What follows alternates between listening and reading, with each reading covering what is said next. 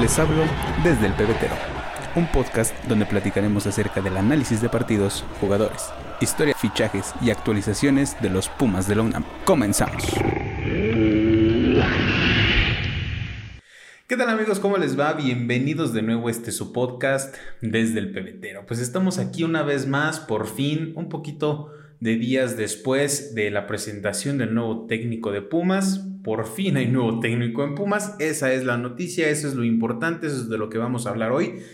Y pues nada, como les comento, no se termina esta novela después de semanas en las que eh, la directiva universitaria se tomó pues bastante tiempo en, tomar una decisión eh, correcta, si podemos decirlo así. Eh, acerca de quién ocuparía el banquillo de los universitarios. Después de tener los nombres de, del Tuca Ferretti, de Memo Vázquez, de Ariel Holland, de Jaime Lozano en la mesa, por fin tomaron la decisión y se convencieron por el proyecto que presentó eh, Rafael Puente del Río.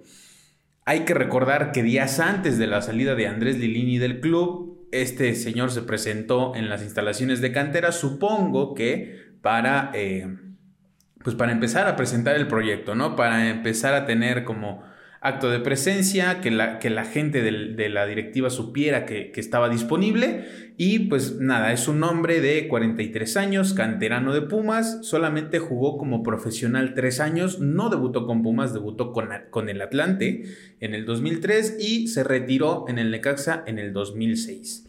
Tiene también una carrera como actor, creo que muchos, muchas personas lo conocen más como actor que como, pues como tal un futbolista y actualmente pues ya como director técnico, ¿no? En, en, en el 2016 empieza su carrera como, como director técnico y hasta el 2018 comenzó esta, esta misma trayectoria con, con Lobos WAP, dirigió 55 partidos, de los cuales ganó 19, empató 10 y perdió 26. Con una efectividad del 40.61%, dentro de estos resultados fue llevar al máximo circuito a Lobos WAP y de ahí saltó al, Querétaro en el, 2018, ganando 11 partidos, empató 5 y perdió 15 encuentros, con una efectividad también del 40.86. Y su último trabajo fue en el 2020, previo a la llegada de Diego Cocalatlas, que haría bicampeón a los rojinegros. Rafa Puente con los zorros solamente dirigió 9 cotejos, ganó 1, empató 1 y perdió 7. Su efectividad fue del 14.81%. Su estadística total es de 95 partidos dirigidos, 31 victorias, 16 igualadas y 48 derrotas con un 38.25% de efectividad. Me sorprende que ante estos números eh, la directiva comandada por el ingeniero Polo Silva y un poquito más, más, más abajo, pues está el, el doctor Mejía Barón. Me sorprende que hayan tomado la decisión de este pues de que Rafa Puente tome la dirección técnica del equipo, ¿no? Se, tenían nombres que convencían mucho más a la afición, el doctor lo sabía perfectamente, supo de toda la expectativa que se creó ante la posible llegada del Tuca Ferretti junto con Memo Vázquez, pero... Eh, pues al final de cuentas creo que mermó eh, al 100% lo económico en estos, en estos aspectos, en, en, en, cuanto a estos nombres se refiere, porque pues como lo mencionamos en el episodio anterior, en el episodio de final de temporada, em, pues Memo Vázquez iba a querer ya cobrar como un técnico, no, no iba a querer cobrar como un auxiliar, a lo mejor un poquito más elevado de lo que gana un auxiliar, este, pues nominal, normal, pero pues obviamente hay más personas detrás de esto, ¿no? El preparador físico, todo el equipo de trabajo que venía con el Tuca, o que el Tuca pretendía tener para, para, el clausura 2023, pues también había que analizarlo, ¿no? Había que, este, pues, analizar ciertas cosas, ciertos, ciertos presupuestos que, pues, obviamente sabemos que, el club no, no tiene el gran presupuesto como para encarar una plantilla o un cuerpo técnico, mejor dicho, un cuerpo técnico como lo podría armar este, pues el Tuca Ferretti, ¿no?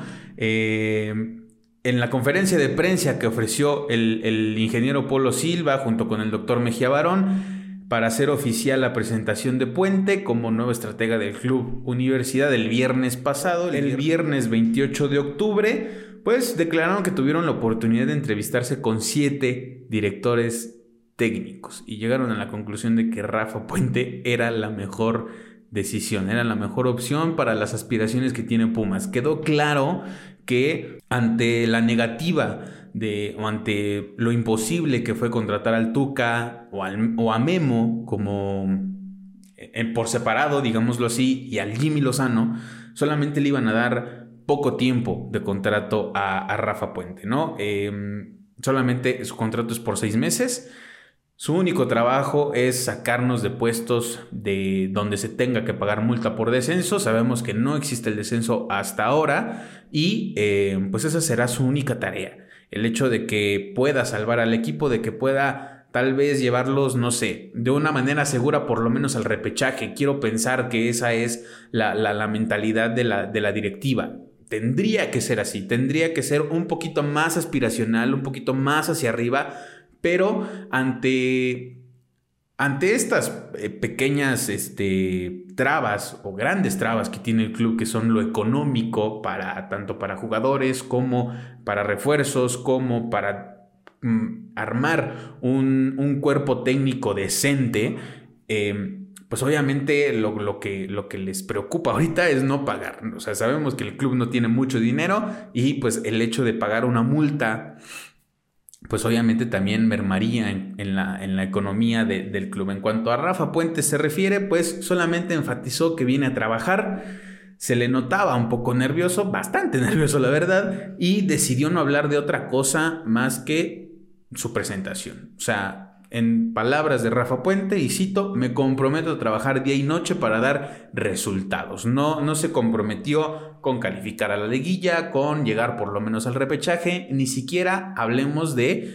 decir que voy a salir campeón con Pumas. Eso jamás lo dijo. También hubo una entrevista en, en TUDN hace unos pocos días y no habló absolutamente de nada. O sea, a la, afición no la convence, a los medios no los convence, a los, a los reporteros que cubren directamente al club tampoco los convence. Nadie está convencido de que Rafa Puente sea el técnico de Pumas. Se le cuestionó acerca de refuerzos y respondió que eso le corresponde total y meramente al doctor Mejía Barón, cuando no es así. Dentro del proyecto que tú presentaste al momento de decir, sabes que yo quiero trabajar como director técnico de Pumas, debes de traer ciertos nombres para que lleguen contigo, para que refuercen al equipo, ¿sabes? Pero, pues decidió no hablar. A lo mejor él ya los tiene en la mente y ya platicó con Leopoldo, con el doctor Mejía Barón sobre esto. Pero a lo mejor también ellos mismos, la directiva le dijo, no hables acerca de refuerzos y pues a él no le queda otra más que acatar ese tipo de pues de cuestiones, ¿no? De, no decir nada. También declaró que la cantera será uno de sus pilares en, su proyecto. Eso, pues, de alguna forma se veía venir. Tenían que contratar a alguien que, pues, tuviera como pilar eh, la cantera, ¿no? Eh, sabemos que la llegada del Tuca iba a ser una inminente pausa para los canteranos en el club, pero, pues, mucha afición... Eh, prefiere esto, ¿no? Prefiere que se le dé una pausa y que reviva realmente la cantera, ¿no? Los Pumas sub-20 fueron campeones de liga, pero eso no exime que, que, la cantera esté en, podemos decir, decadencia, no, no sé qué otra palabra podamos utilizar, pero no ha sido la mejor, la mejor cantera en los últimos años, ¿no? Muy pocos este, jugadores salen de Pumas para incluso para debutar en el primer equipo y que emigren a otros, a otros clubes. Desde mi perspectiva, lo mejor sería que emigren a Europa y que tengan éxito y eso no pasa desde hace muchísimo tiempo, ¿no? Entonces, muchos podrán poner a Johan Vázquez, pero Johan Vázquez no es un canterano de Pumas. Puma eh, sí estuvo un tiempo, sí pasó gran parte de su proceso en Pumas, pero no se formó completamente en, en la cantera, no debutó con Pumas.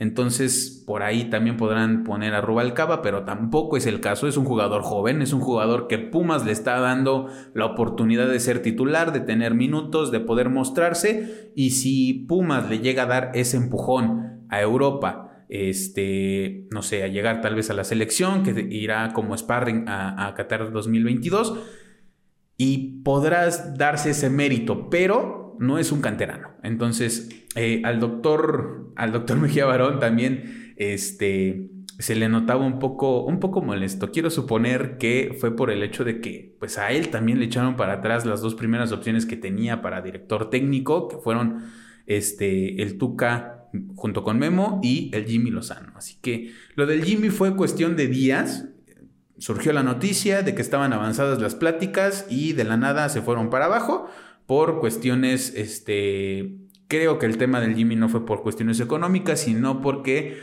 no quería trabajar con, el, con, con Ariel González. Así que, pues la directiva le dijo, no, muchas gracias, preferimos escuchar otras, otras propuestas, analizar otras propuestas que tenemos.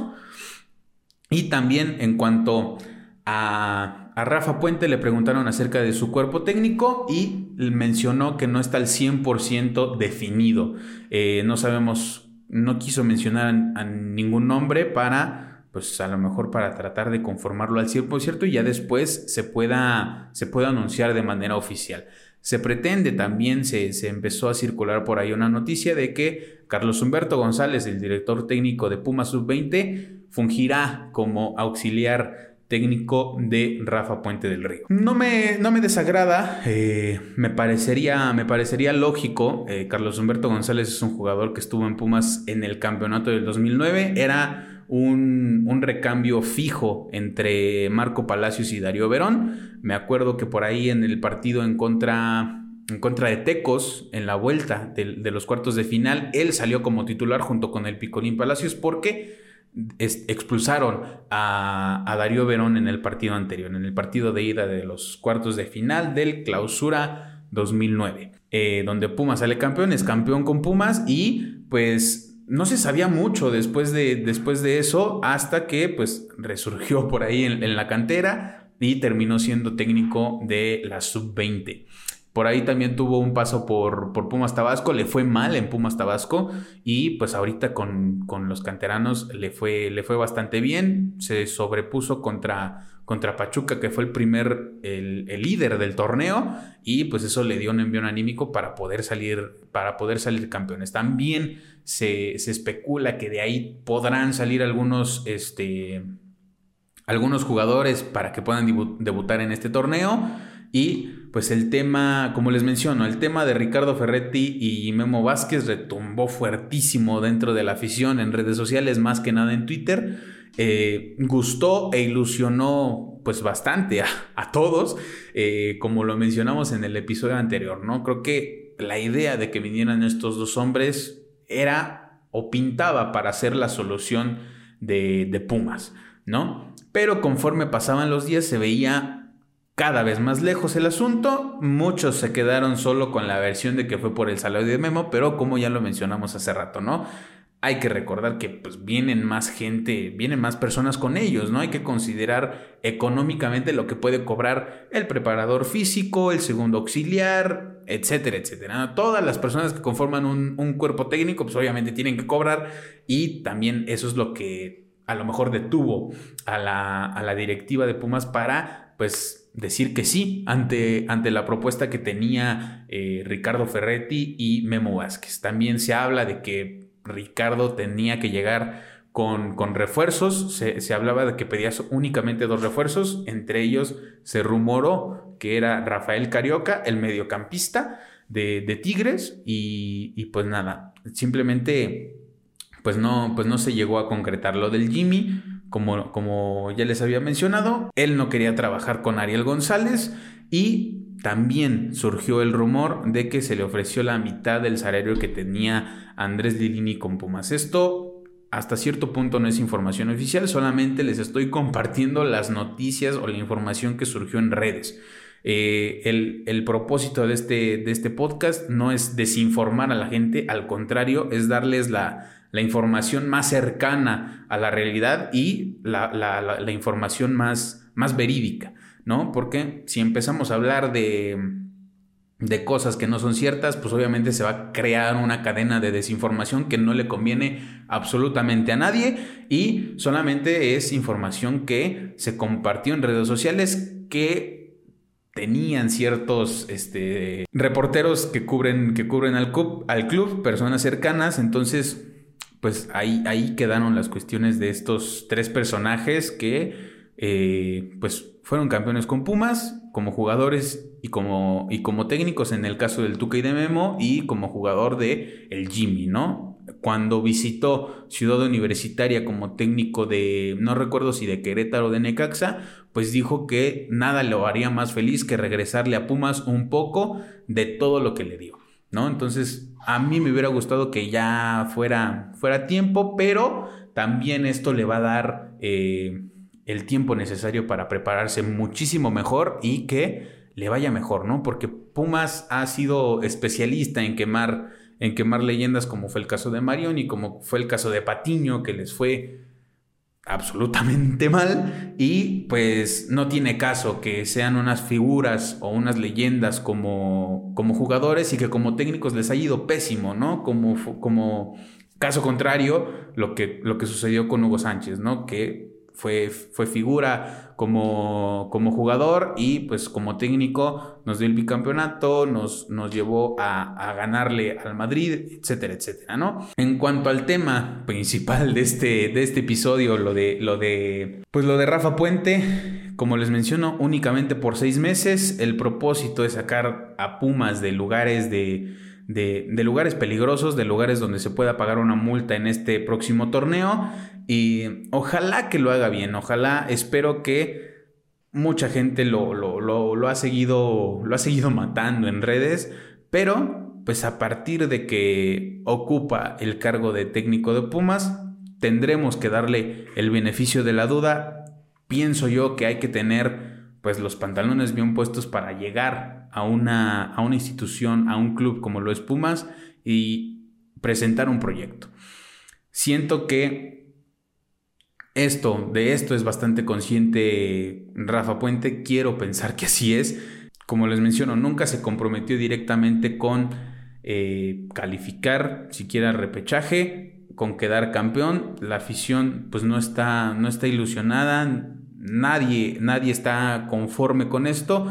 Eh, muchas veces se menciona que que las primeras cinco jornadas son cruciales para, para un director técnico para saber más o menos cómo va a ir el torneo, dependiendo de los primeros cinco resultados que obtenga, ¿no? Eh, ojalá que le vaya bien, ojalá que pueda sacar a Pumas de, de, puestos de liguilla, ojalá nos calle la boca a muchos y pues esperemos que le vaya bien, por lo menos en este torneo. Eh, no sé, a partir de este momento Rafael tiene todo mi apoyo y espero que, que dé los resultados. Como, como les menciono, debes de tener los pantalones bien puestos para que con la estadística que tienes como director técnico presentes un, un, un, proyecto a un, club, a un club grande como lo es Pumas, ¿no? Ojalá, ojalá se le den los resultados y pueda contar con plantel completo. Esperemos que, que dejemos de pasar estas pues estas malas rachas que se tuvieron en el torneo anterior de estar este de estar con un jugador lesionado cada semana, de que se pierdan 15 días, no sé. Espero que tengan cosas bien bien pensadas, que sean decisiones inteligentes. Ojalá que en abril de en marzo o abril del próximo año no nos estemos arrepintiendo de haber hecho un mal juicio sobre, sobre Rafa. Eh, ojalá que, que le vaya bien, pero también espero que él y la directiva sean bastante conscientes y sean bastante inteligentes que si los resultados no se están dando en las primeras jornadas se tenga que hacer un cambio.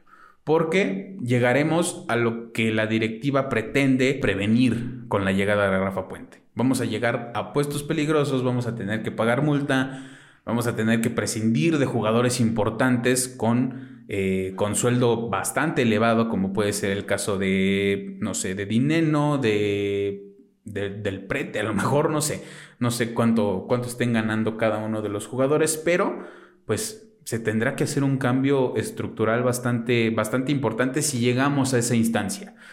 Si se llega a evitar con el trabajo que llegue a hacer Rafa Puente y su cuerpo técnico que aún no está definido, no es 100% oficial que Carlos, Carlos Humberto González vaya a ocupar el puesto de auxiliar, estaría bien para que, pues para que también él como pues en lo personal vaya creciendo y pues supongo que tiene aspiraciones de, llegar a la primera división como director técnico, ¿no? Eh, como les menciono, si los resultados no son lo que se esperaban, espero que sean eh, conscientes de eso y se tomen decisiones inteligentes y traer a alguien que sea verdaderamente capaz de dirigir a este club y a la plantilla que se tiene actualmente, ¿no? También mencionó que pues cuentan con Dani Alves hasta el momento, que tiene contrato y pues no, no se presentarán a, a la, pretemporada Dani Alves, Jorge Rubalcaba y, Santiago Trigos. Santiago Trigos y Jorge Rubalcaba están convocados como sparrings de, la selección mexicana para la, gira que tienen en, Girona y para viajar también a Qatar 2022. Así que esto no les asegura para nada minutos a estos dos jugadores, pero también es un, pues es un pequeño aliciente para que para que lleguen a procesos más largos, para que lleguen a procesos completos dentro de selecciones menores y vayan escalando poco a poco, ¿no? Sabemos, de Santiago Trigos me sorprende bastante, pero de Rubalcaba no. De Rubalcaba sí me, sí, sí se me hace bastante merecido y creo que tiene bastante potencial incluso para irse a Europa, incluso en este, en este mercado de fichajes. La verdad es que... Eh, cuando, cuando empezó el torneo yo lo mencioné, terminando este torneo Rubalcaba se va, eh, se decía que tenía por ahí acercamientos un club portugués con, con, Rubalcaba, pero pues habrá que esperar a que el tiempo este, decida qué es lo que pasa con estos, con estos jugadores. Me, da mucho gusto que sean estos dos eh, jugadores que estén dentro de esta convocatoria. Por ahí también está Musombito del América, un jugador de Pachuca, este, Isaís, algo así. Eh, no, no, lo recuerdo bien, no tengo aquí la, imagen de la, convocatoria de Sparrings, pero pues son jugadores que eh, si se les da ese seguimiento pueden tener un buen, un buen rendimiento, por lo menos en selección mexicana, ¿no? Y ojalá que lleguen a, buenos equipos, que lleguen a, emigrar a Europa, porque todos, todos, la mayoría de los jugadores sueña con, con jugar en Europa, y pues nada, a ver cómo cómo pinta este, este parón de, de, mundial. Se acerca el mundial, también tendremos contenido de, del mundial de Qatar 2022. Tendremos unos, unos episodios previos antes de que empiece el mundial. Estamos a poco menos de, de 20 días de que empiece eh, la Copa del Mundo y en otras noticias, pues Pumas hace oficial la salida de Leo López y del Chispa Velarde. Lo de Leo ya se había confirmado desde hace bastantes días, lo confirmó él por medio de, por medio de redes sociales y se pretende, se, empezó a circular la, la información de que su próximo club será Cholos de Tijuana. Me parece que todavía Cholos no lo hace oficial, habrá que esperar, pero lo más seguro es que así sea, que, juegue para, para Cholos el próximo torneo. Y el Chispa terminó contrato hace, hace nada, hace pocos días, y a partir del primero de noviembre, el club hizo oficial la salida del Chispa. Sin duda es un, es un jugador leyenda. Estos últimos torneos no fue, no fue su mejor etapa con Pumas, pero pues como lo publicamos en, redes sociales, esto no, no le quita el hecho de que haya ganado títulos con Pumas. Fue bicampeón, fue campeón en el 2009 y, y uno de los últimos campeones del 2011 con Pumas. Así que pues la historia que tiene no se la puede quitar un, último año con Pumas, ¿no? A lo mejor hubiera estado bien que se hubiera ido campeón de, de Conca Champions por lo menos, pero pues desafortunadamente no fue así. A lo mejor cumplió ese, ese sueño que tenía de jugar sus últimos años como, como futbolista en Pumas. Mm, como les repito, no fue su mejor, no fue su mejor, este, su mejor época, ¿no? Pero pues eso no le quita el cariño que podamos tenerle la afición. Y pues nada, con esto podemos ir cerrando eh, este episodio de acerca del nuevo técnico.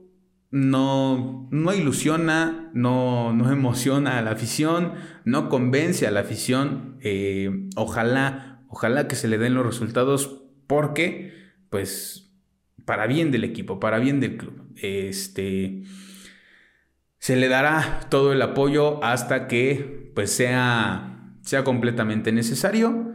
Ojalá, ojalá, lo, repito y, no me cansaré de repetirlo. Ojalá que se le den los resultados, ojalá que haga un trabajo decente y ojalá que nos saque de puestos peligrosos, ¿no? Ojalá que cumpla ese único objetivo que tiene porque él no habló de calificar, de, de ser campeón, ni de absolutamente nada más que no fuera eso, trabajar para dar resultados y que esos resultados pues, nos saquen de pagar una multa, de a lo mejor tal vez calificar y recibir el repechaje en casa por lo menos y pues eso eso dará por lo menos los dejará con un buen sabor de boca a la directiva y a él mismo, ¿no? Pero pues la afición sí exige ya a alguien que, que, sea capaz de controlar un vestidor como el que tiene Pumas actualmente y que se traigan refuerzos pues decentes, ¿no? Que, que puedan beneficiar al club, que vengan y que demuestren por qué están aquí. Ojalá que se mantengan los que están, que se tengan que ir los que pues los que de verdad ya no puedan aportar mucho, ¿no? Eh, estaremos pendientes de la, de la, información que pueda surgir en estos, en estos días y como les mencioné tendremos contenido acerca del mundial, vamos a cubrir la justa mundialista y pues nada, sigan las redes sociales de este podcast en todos lados como desde el pebetero, en Spotify, Google Podcast y YouTube como desde el pebetero. Compartan, denle like, comenten, activen la campanita en YouTube, califiquen el, el podcast en Spotify y pues nada, nos vemos Cuídense mucho, les mando un abrazo de gol, los quiero, bye.